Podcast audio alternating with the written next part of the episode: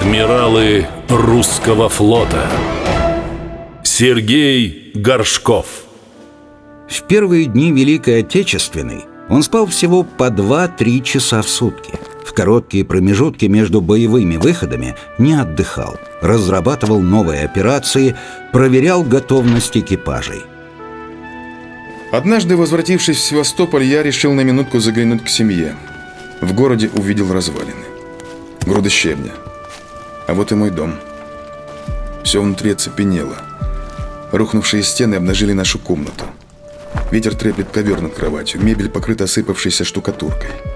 Какие-то женщины копаются в руинах. Спрашиваю их о жене и детях. Никто ничего не знает. В штабе флота Горшкова успокоили.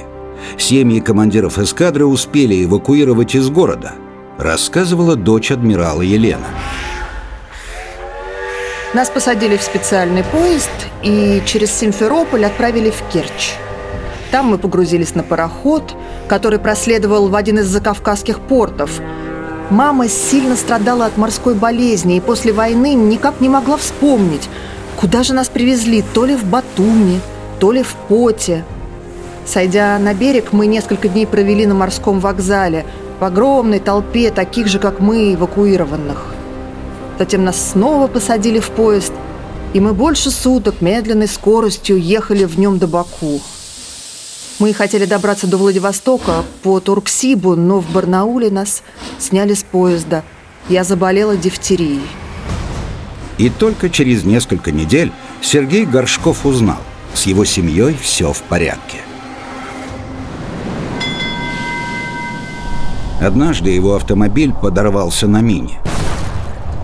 У машины отскочило правое переднее колесо, и она перевернулась вверх днищем. Водителя и пассажиров взрывной волной выбросило на дорогу. Контуженный при этом Горшков головой пробил лобовое стекло и, упав на землю, каким-то чудом не был раздавлен огромным армейским виллисом. Адмирал получил серьезную травму позвоночника, которая периодически давала о себе знать всю оставшуюся жизнь. Но он и виду не подавал.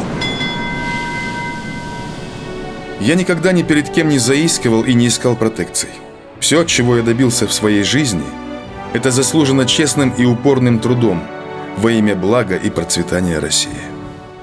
Это фрагмент завещания адмирала детям и внукам. Сергей Горшков Адмиралы русского флота